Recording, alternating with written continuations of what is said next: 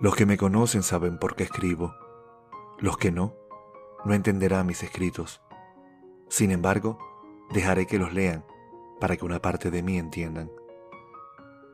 Usaré la tinta que me dio la vida para expresar mis alegrías y mis llantos, pues, aunque mucho he fracasado, tengo en mi alma la dicha de ser amado. Convencido estoy de mi carácter, que muchas veces abrió las puertas y otras veces también las cerró, pero jamás mi sueño he abandonado.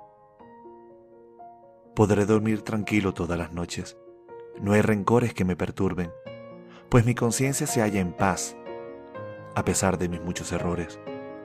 Me veré en el espejo sonriente, tomaré de la vida lo que me pertenece, renaceré como el ave fénix, volveré a alzar el vuelo impaciente.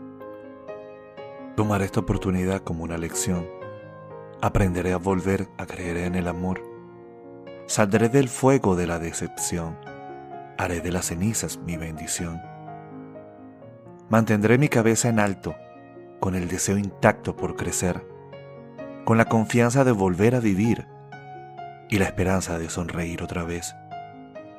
Sé que todo lo malo pasará y tristemente lo bueno también, pero eso no ha de detenerme. La vida es tan bella como el Edén.